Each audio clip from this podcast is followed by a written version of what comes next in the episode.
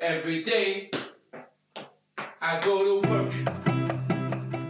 Femme travail, épisode en série. C'est quoi ta vocation? Vocation, nom féminin du latin vocare, appelé. Depuis le début de cette série, nous tentons de réfléchir à la vocation, qu'elle soit religieuse ou professionnelle, qu'elle soit source de joie ou source de stress. Souvent définie comme un appel, une évidence sans équivoque, elle arrive parfois dès l'enfance, parfois sur le tard. Mais lorsqu'elle ne vient pas, qu'aucun appel ne se fait entendre, comment la trouver? Comment la construire, cette fameuse vocation? Bienvenue à vous pour cette vidéo de la semaine. Je suis Karen, coach et je suis là pour vous guider dans votre carrière. Si vous vous dites quel métier est fait pour moi? Comment puis-je avoir des idées de métier? Ou je ne sais pas quoi faire de ma vie? Ou encore je ne suis pas content de mon job. Ne devrais-je pas faire une reconversion professionnelle? Alors cette vidéo est faite pour vous. Divers ouvrages, sites internet, bilans de compétences et coaching proposent des méthodes pour aider les personnes en proie au changement à trouver leur vocation professionnelle rapidement. Mais c'est d'abord et surtout une démarche personnelle qui prend du temps, car il faut questionner, éprouver, expérimenter. Justine est psychologue de l'orientation, c'est-à-dire qu'elle s'est spécialisée dans le domaine du travail et de l'orientation après avoir obtenu son diplôme de psychologue. Aujourd'hui, elle accompagne les agents d'une structure publique dans l'évolution de leur vie professionnelle et elle a accepté de nous donner quelques conseils aux côtés de Bruno et de Michael, qui ont tous les deux vécu un parcours de reconversion professionnelle. Tout d'abord, Justine parle-t-elle de vocation avec les personnes qu'elle accompagne? En fait, dans ma pratique, euh, je me rends compte que je parle très rarement de vocation. Euh, les seules fois où ça peut être évoqué, en fait, ça peut venir euh, justement des agents qui se posent des questions et qui peut-être parfois effectivement peuvent euh, utiliser ce terme-là au même titre qu'ils peuvent utiliser le mot passion ou le fait justement de trouver sa voie. Mais ce sont rarement du coup des mots que je réutilise, en tout cas le terme de vocation, je l'utilise et le réutilise peu volontairement euh, parce que je trouve qu'il l'en impose, rien que le mot. Euh, orientation et vocation, je dirais que euh, la finalité peut être la même. dans orienter, s'orienter, on cherche une direction. dans vocation, il y a l'idée justement de voie, de trouver sa voie. donc il y a aussi cette notion de direction. Donc je pense que la finalité, effectivement, est comparable, est la même. Euh, pour autant, ce à quoi ça renvoie, le processus et puis surtout euh, toute l'image qui est véhiculée autour du terme de vocation euh, n'est pas, n'est pas la même du coup qu'autour du terme orientation. Orientation, c'est quelque chose de beaucoup plus banalisé, un processus voilà, assez courant, généralisé, par lequel on passe tous. Là où je pense que le terme vocation renvoie euh, justement à quelque chose de plus singulier, de très très fort. Euh, euh, et, justement, si, si je m'arrête un petit peu sur le terme de vocation, il y a à la fois quelque chose de positif et en même temps un contre-pied assez négatif. D'un côté, euh, vocation, euh, quand on entend vocation, on pense passion, on pense se faire plaisir en travaillant, être heureux, tout le bonheur au travail, le bien-être au travail, tout ce qui va avec. Euh, mais de l'autre, il y a aussi comme une forme de pression à trouver sa voie, justement, à savoir ce qu'on veut faire. Et derrière cette pression, parfois de la culpabilité pour ceux qui soit n'ont pas de métier vocation, euh, soit, euh, pire encore, euh, au niveau de la culpabilité du coup, ceux qui ne savent pas ce qu'ils veulent faire ou ce qu'ils peuvent faire et qui sont un petit peu dans le brouillard. Donc moi j'ai l'impression que dans la société, quand on pense vocation, effectivement, il y a quelque chose de l'ordre d'un processus naturel, d'une orientation trouvée justement sans réfléchir, ou que c'est le truc qu'on voulait faire et que du coup on a réalisé derrière. D'ailleurs, j'aime bien reprendre les, origines étymologiques du coup euh, des mots euh, pour voir à quoi ça renvoie. Et, euh, et, derrière vocation, on a l'idée d'être appelé par quelque chose. Donc euh, l'idée d'un appel, c'est vraiment quelque chose que je trouve d'assez fort.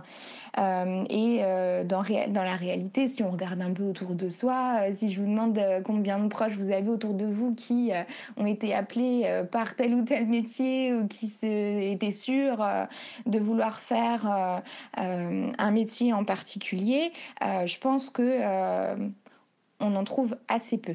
Et que du coup, il n'y a pas vraiment d'évidence.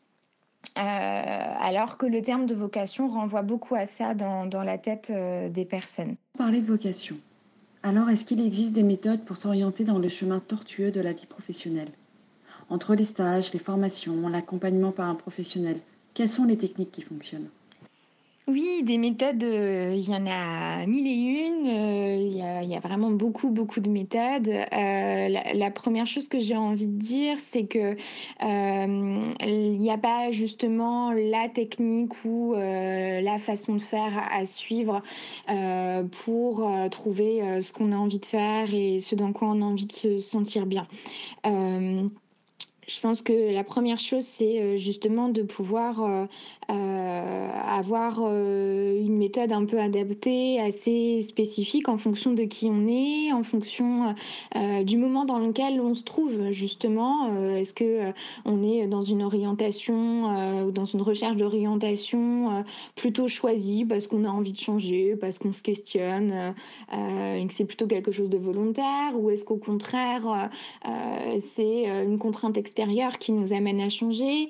Euh, déjà ça, ça, euh, fait un petit peu évoluer la méthode à choisir et puis la méthode elle va dépendre aussi de notre mode de fonctionnement et, euh, de nos besoins de manière euh, générale.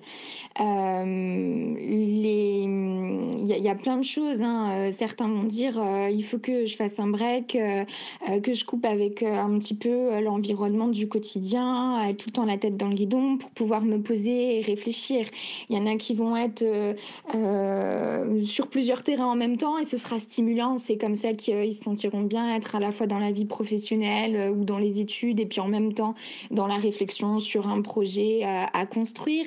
Il y en a qui vont avoir euh, euh, de la facilité à demander de l'aide, à aller chercher vraiment le soutien à l'extérieur. Il y en a d'autres pour qui ça va être un peu rédhibitoire et, et euh, pour qui il faudra plutôt y aller un peu pas à pas, à tatillon euh, pour euh, justement euh, voilà voir en fonction en, expérimentant voir ce qui ce qui fonctionne mieux. Il y en a qui vont réfléchir beaucoup qui vont avoir besoin de se questionner énormément avant de passer à l'action avant de décider. Donc ça dépend vraiment de, de, qui on est et, et de la connaissance qu'on a de nous-mêmes alors justement, la connaissance de soi, ça me semble être un des premiers éléments, un des, premiers sujets qui est important dans l'orientation, bien se connaître pour justement euh, euh, trouver un métier qui, correspond bien à qui l'on est. Et, d'ailleurs, la connaissance de soi, elle évolue hein, tout au long de la vie. Je crois qu'on n'a pas assez d'une vie pour, pour bien, bien se connaître et on évolue en permanence. Donc, D'où l'importance de prendre le temps de s'arrêter justement euh, pour savoir ce qui est important pour nous dans le moment qu'on vit. Euh, de manière générale, euh, alors, je suis plus dans ma posture à aider la personne à réfléchir et à se questionner que euh, dans euh, donner les conseils euh, et, être plutôt directive parce que je considère qu'on n'est personne pour savoir ce que l'autre peut, peut avoir comme voie favorable pour lui et que du coup, on a en fait la réponse, elle est au fond de nous et elle se construit au fil des expériences. Donc, si pour le coup, je devais donner un conseil principal, ce serait de vivre. Vivre, se faire des expériences, se faire plaisir, expérimenter. Vraiment, c'est, je pense, un des mots-clés. Pour moi, en tout cas, dans ma pratique, et ce que j'observe euh, de, plus efficace au final, euh, c'est d'aller se confronter. D'ailleurs, euh, se confronter, j'aime pas ce terme-là, hein, puisque ça pourrait renvoyer à quelque chose de négatif, mais c'est d'aller vivre une réalité quelque part, d'expérimenter un job, d'expérimenter une, euh, une, une, formation. Alors, c'est pas toujours possible de s'engager dans une formation, euh, parfois coûteuse, si on n'a pas tout le projet qui va avec. mais prendre des contacts avec des personnes qui sont dans une formation ou aller à la fac, comme je l'ai fait finalement moi en tant qu'étudiante, c'est c'est assez facile hein, de, pouvoir euh, avoir des contacts avec des profs, avec des étudiants, euh, et, vraiment c'est dans ces expériences là euh, qu'on va pouvoir se créer notre propre réalité et la vivre.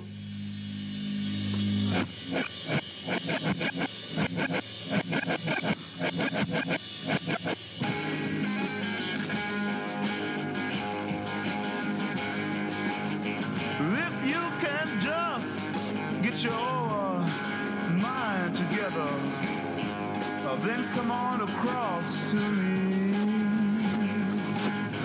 We'll hold hands and then we'll watch the sunrise from the bottom of the sea. But first, are you experienced?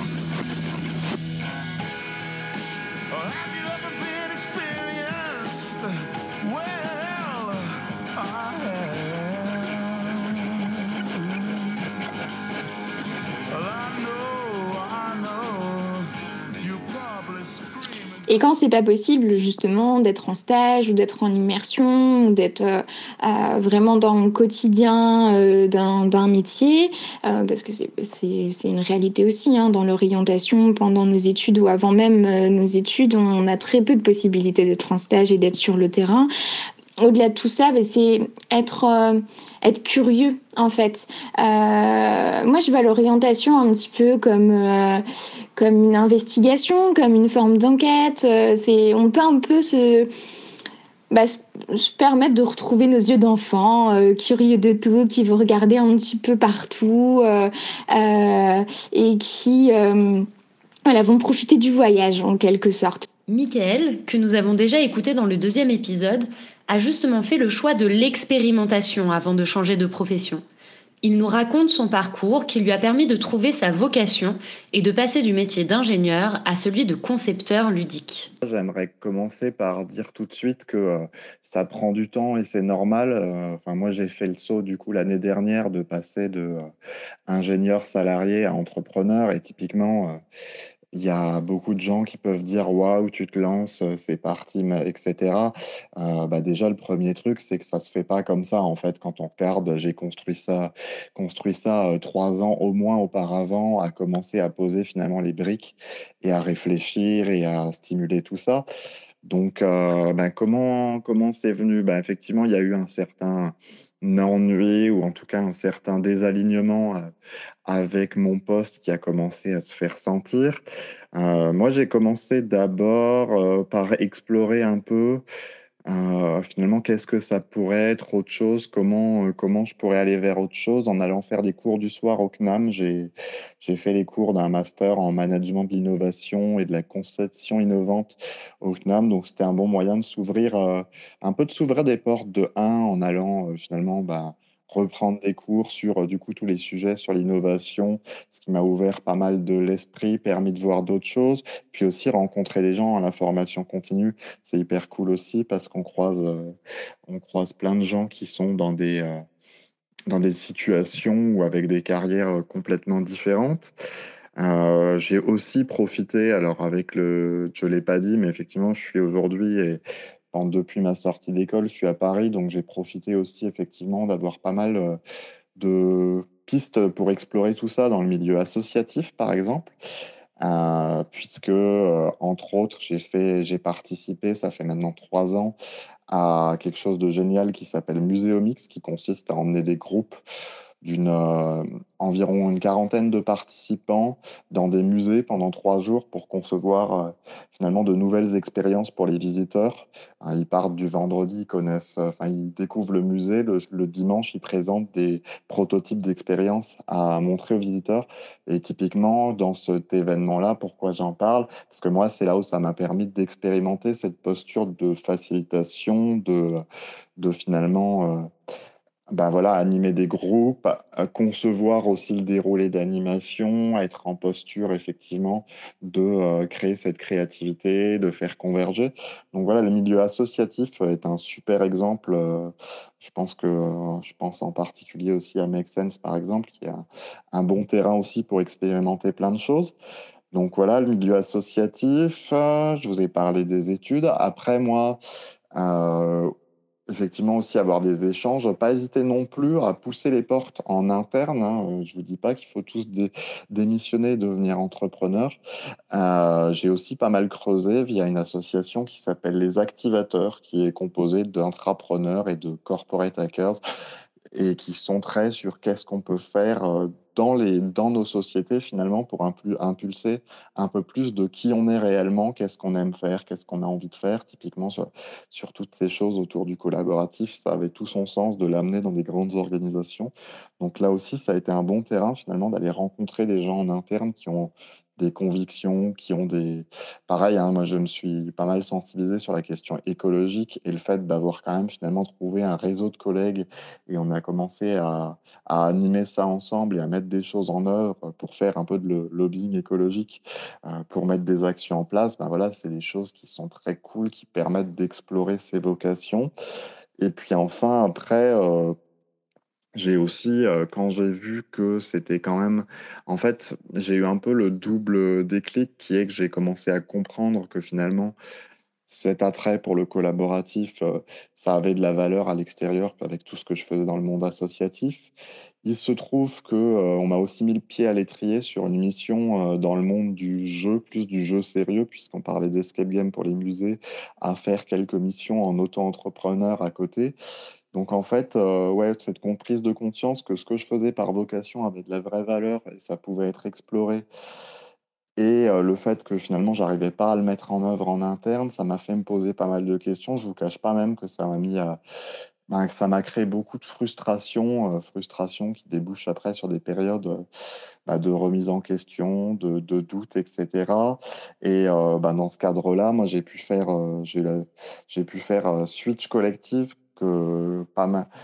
qui est un programme en fait, heu, qui ressemble à du bilan de compétences, mais avec aussi beaucoup de collectifs, beaucoup d'interrogations, en particulier sur: «C'est quoi mon pourquoi, mon quoi, mon comment?» heu et où est-ce que je me sens aligné?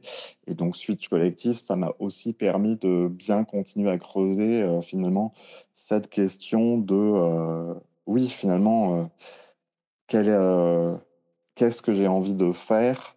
Et aussi alors en fait, je je reviens un peu sur la question de la vocation quand même parce que moi je parle souvent de 2 choses. Je parle pas mal effectivement de mon pourquoi. Mon pourquoi par exemple, Heu, dans tout ce que je vous ai cité avant, c'est quand même beaucoup et c'est quelque chose qui évolue, mais qui en tout cas se fixe de plus en plus sur finalement toutes les activités que je fais visent à rendre les gens plus acteurs et moins passifs. Quand je facilite un moment collaboratif, le but est que le groupe finalement s'auto-organise, avance et heu, soit créatif, converge et cetera, mais c'est le groupe qui doit se mettre en confiance et pareillement sur le jeu, le jeu c'est par essence des moments où on est actif. Donc ça, c'est le pourquoi et après, je réfléchis aussi beaucoup à côté dans d'autres notions qui sont: c'est quoi l'impact que j'ai envie d'avoir sur le monde? Et là, heu, j'en ai moins parlé, heu, jusque-là, mais j'ai aussi des convictions depuis, heu, qui sont vraiment ressorties depuis trois quatre ans, effectivement, de, d'enjeux écologiques majeurs dans lesquels on est et aussi de, bah, voilà, d'un monde aussi d'un besoin de prendre la question sociale et heu, voilà les les questions enfin voilà, de faire un tout avec tout ça et d'essayer d'avoir un impact positif et ça aussi, heu, c'est quelque chose qui m'a fait, heu, d'important pour moi et donc je regarde un peu ces 2 questions du pourquoi et comment j'ai envie d'agir et cette question de l'impact. Réfléchir à sa vocation, c'est déjà questionner sa situation présente, faire le constat de l'ennui, de la perte de sens, et ne pas craindre le changement. Michael n'a pas eu peur d'explorer de nouvelles options, sans prendre de risques pour commencer, en complétant sa vie professionnelle par des cours du soir, en participant à diverses associations bénévoles qui lui ont permis de mettre le doigt sur ses envies et ses attentes professionnelles, en se renseignant en interne sur des possibilités d'évolution, jusqu'à ce qu'il y ait le bon déclic et la bonne opportunité pour se lancer dans une nouvelle profession. Et même une fois la vocation trouvée, il faut continuer à se poser des questions essentielles. Pourquoi agir? Comment agir? Pour quel impact sur le monde? Bruno, également ingénieur et par ailleurs très engagé dans le monde politique et dans le monde associatif, a pour sa part découvert sa vocation grâce à une formation professionnelle. Alors dans mon parcours professionnel en 2000 13, 14, je crois. Je suis, euh, je fais un passage par les RH, voilà, les, ressources humaines dans mon entreprise. Et euh, pardon, je faisais de, je m'occupais de, bâtir le référentiel de leadership de la nouvelle société Ariane Group, avec d'autres bien sûr. Et euh, en fait, on recherchait une, une formation pour les cadres dirigeants de, de notre société. Et euh, nous sommes tombés sur euh, quelque chose qui s'appelait euh, leadership authentique. Voilà. Alors c'est ça qui, à un moment, je vais vous dire après pourquoi, m'a amené à, à, réfléchir à, à, la vocation au sens large et à la mienne en particulier. Oui, alors dans cette formation leadership authentique, en fait, on nous proposait une première chose, d'essayer de réfléchir en fait à des moments dans notre vie euh, qu'on appellera des moments authentiques euh, où il se passait trois choses en même temps. C'est-à-dire que la première des choses, euh, on amenait de la valeur ajoutée. La seconde, c'est que les gens qui étaient avec nous étaient profondément engagés. Et la troisième, c'est que tout était fluide. voilà, les choses se passaient de manière simple. Le, le, temps n'avait pas de prise. voilà. Donc c'était essayer de trouver ces moments-là. Et quand j'ai fait ce travail, en fait, euh, euh, en cherchant dans mon enfance, euh, après au niveau de, l'adolescence, au niveau de, des moments où moi je, j'entraînais des équipes de rugby, ou dans le cadre du travail, ou dans le cadre politique, je me suis rendu compte que ces moments que j'avais réussi à trouver, eh ben, c'était à peu près tous les mêmes. C'est-à-dire quand j'en faisais la synthèse, ils avaient, ils, avaient, tous un dénominateur commun que moi j'ai fini par appeler co-construire dans la bonne humeur.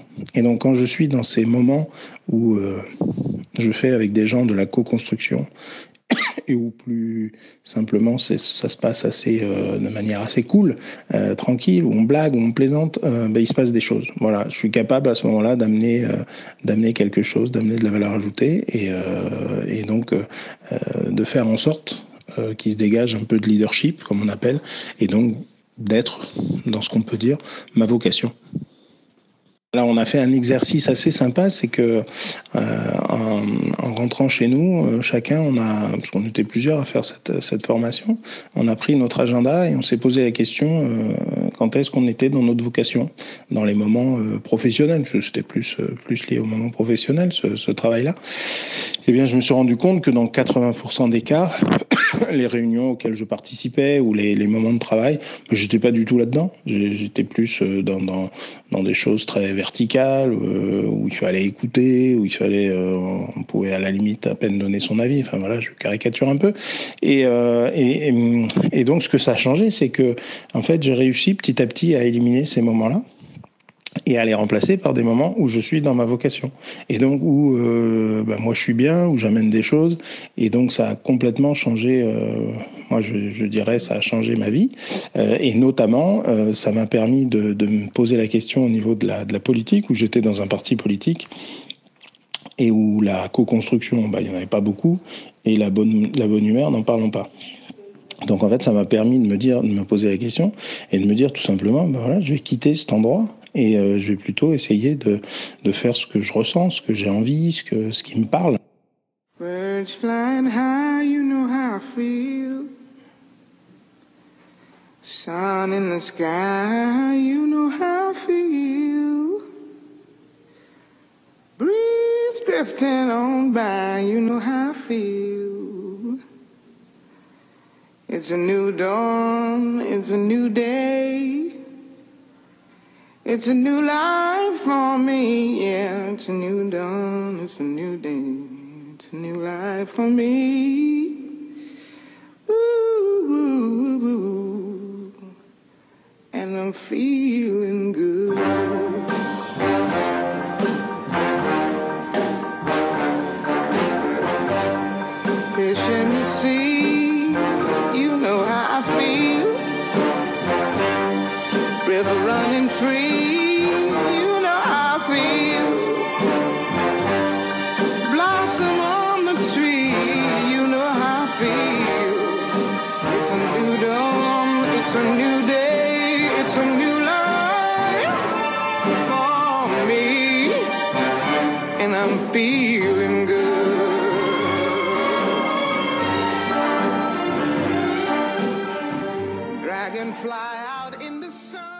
Trouver sa vocation peut engager plus qu'un simple changement d'orientation professionnelle. Elle peut changer la vie tout entière. La vocation engage donc aussi un travail personnel. Bruno nous donne quelques clés pour celles et ceux qui voudraient entamer ce cheminement. Que je sais, c'est que euh, ce travail, finalement, il était très lié à un travail personnel, et donc ça m'a amené à, réfléchir sur moi, à entamer euh, euh, des choses en faisant de la méditation, par exemple, donc qui permet vraiment d'être de, capable de, se centrer de, réfléchir à ce qu'on est en train de faire, de sortir des schémas un peu automatiques. Et puis également, euh, moi je conseillerais à, tous ceux qui veulent euh, un peu travailler sur, sur eux de manière simple, hein, euh, de, lire par exemple les accords Toltec. Et rien que ça, essayer de réfléchir aux, quatre accords Toltec et de se poser des questions sur le fait de, passer son temps à faire des suppositions, de, de passer son temps souvent à médire ou à dire du mal, euh, de prendre les choses personnellement. voilà, bah, c'est quelque chose qui permet, euh, quand on arrive un peu à prendre un, tout petit peu, hein, c'est pas du tout présomptueux ce que je dis, un tout petit peu de hauteur par rapport à ça, bah, ça permet vraiment de, se dire, voilà, est-ce que je suis tout simplement euh, la, la personne que j'ai envie d'être? Voilà. Justine nous propose également une petite liste de questionnements et de conseils pour mieux se connaître et trouver le métier qui nous correspond. Aller creuser, aller euh, explorer quels sont nos intérêts professionnels, euh, quelles sont euh, nos différentes expériences et les compétences qui sont associées, quelle est notre personnalité, comment on peut se décrire, comment on fonctionne.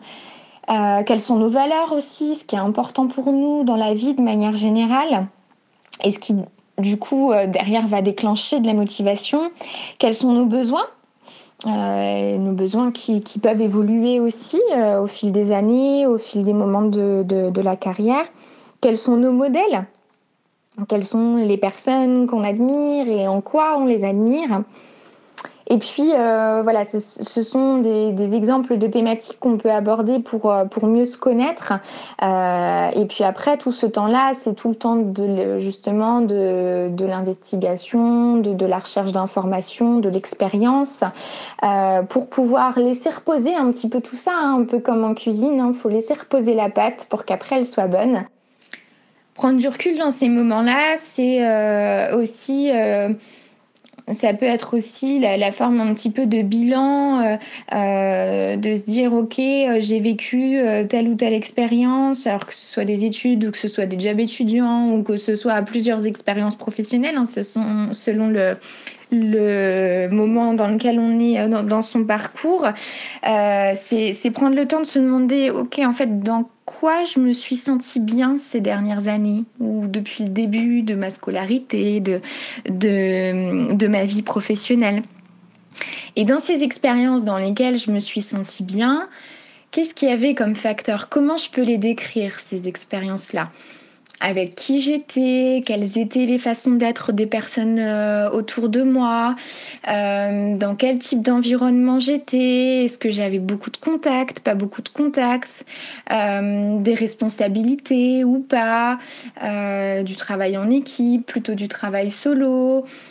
Voilà, prendre le temps de décrire euh, les expériences qui ont été euh, positives, voir les ressources qu'on a eues aussi et qu'on a pu mobiliser justement euh, dans ces différents moments-là. À l'école aussi, hein, quelles étaient les matières qui nous plaisaient ou au contraire celles qui nous plaisaient pas du tout, celles dans lesquelles on était doué c'est aussi, euh, pourquoi pas, euh, euh, s'autoriser à penser à ses rêves d'enfant.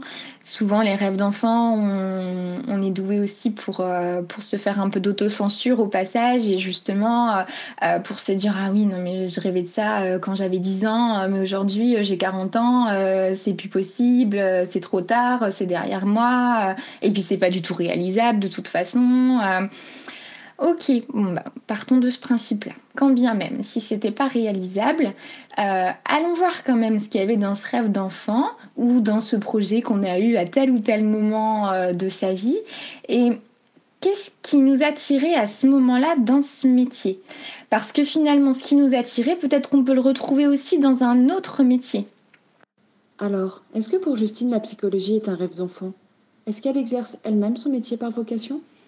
En fait, la première chose que j'ai envie de dire quand on me demande si c'était une vocation pour moi de devenir psychologue, c'est non. Absolument pas même, parce qu'en fait, euh, j'associais vraiment euh, au départ, euh, comme beaucoup de monde, psychologie à, à, pathologie, à être malade, à l'association qu'on peut faire aussi à la psychiatrie, tout ce qui va avec.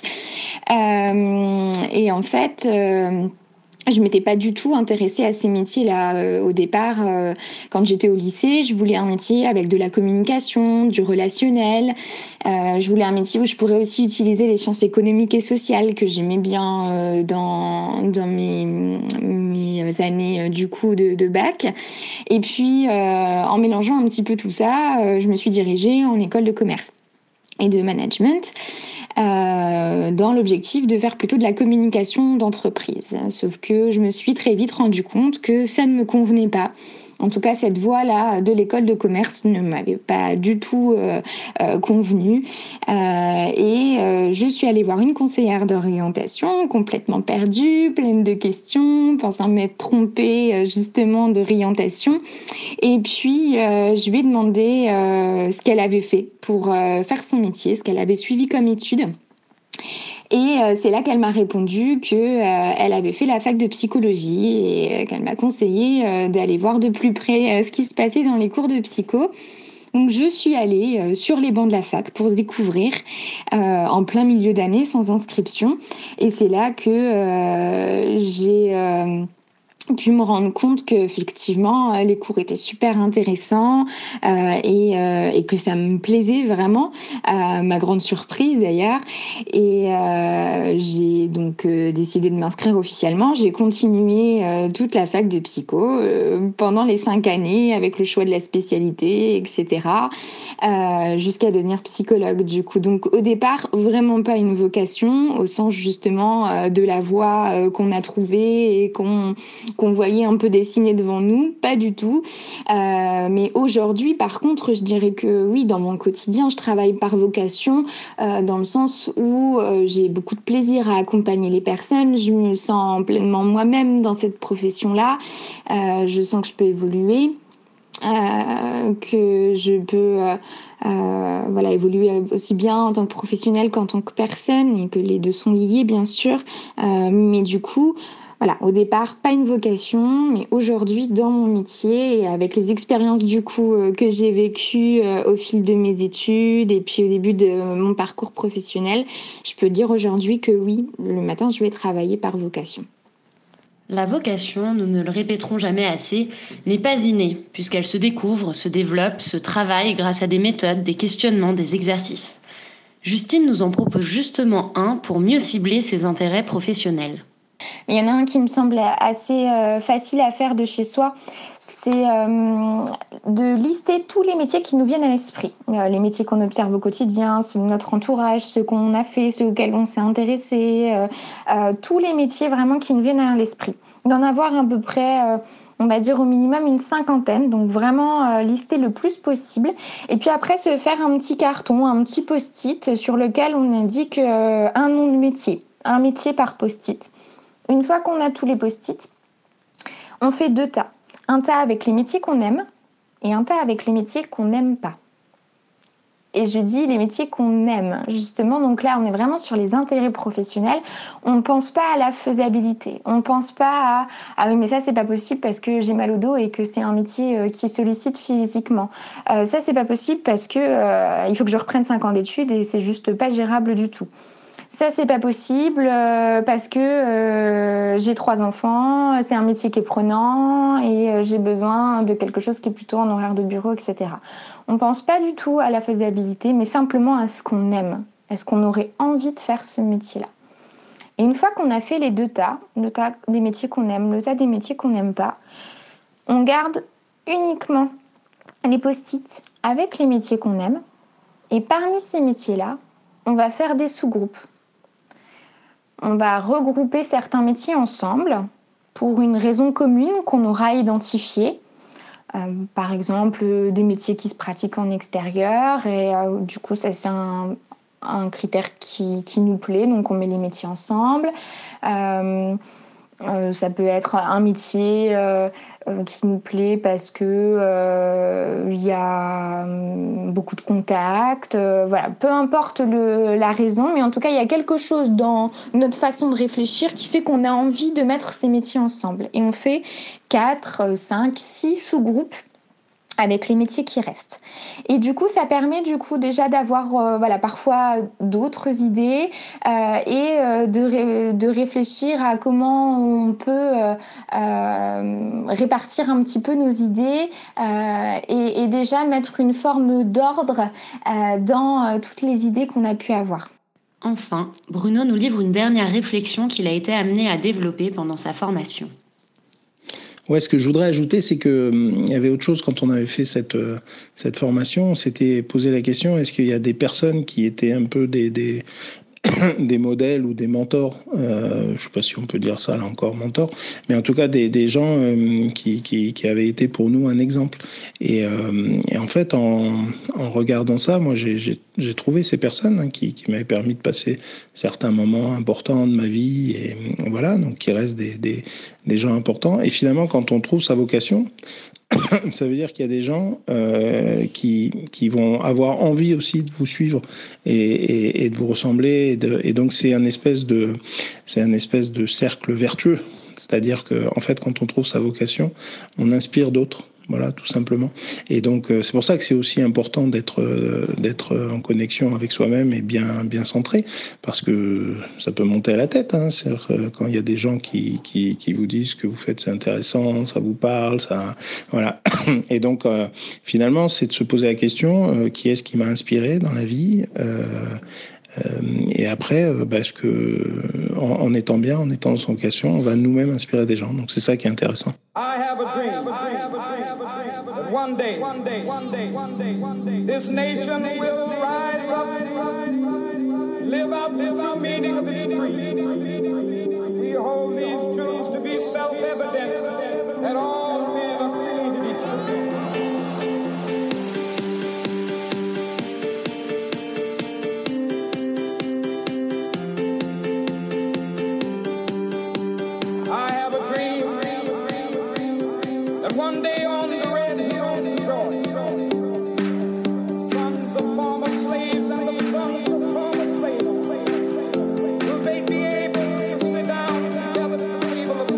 maintenant quatre épisodes que nous réfléchissons sur la question de la vocation, qu'elle soit un appel religieux, professionnel ou bien une simple intuition qu'on développe avec le temps, voire un hasard de rencontre.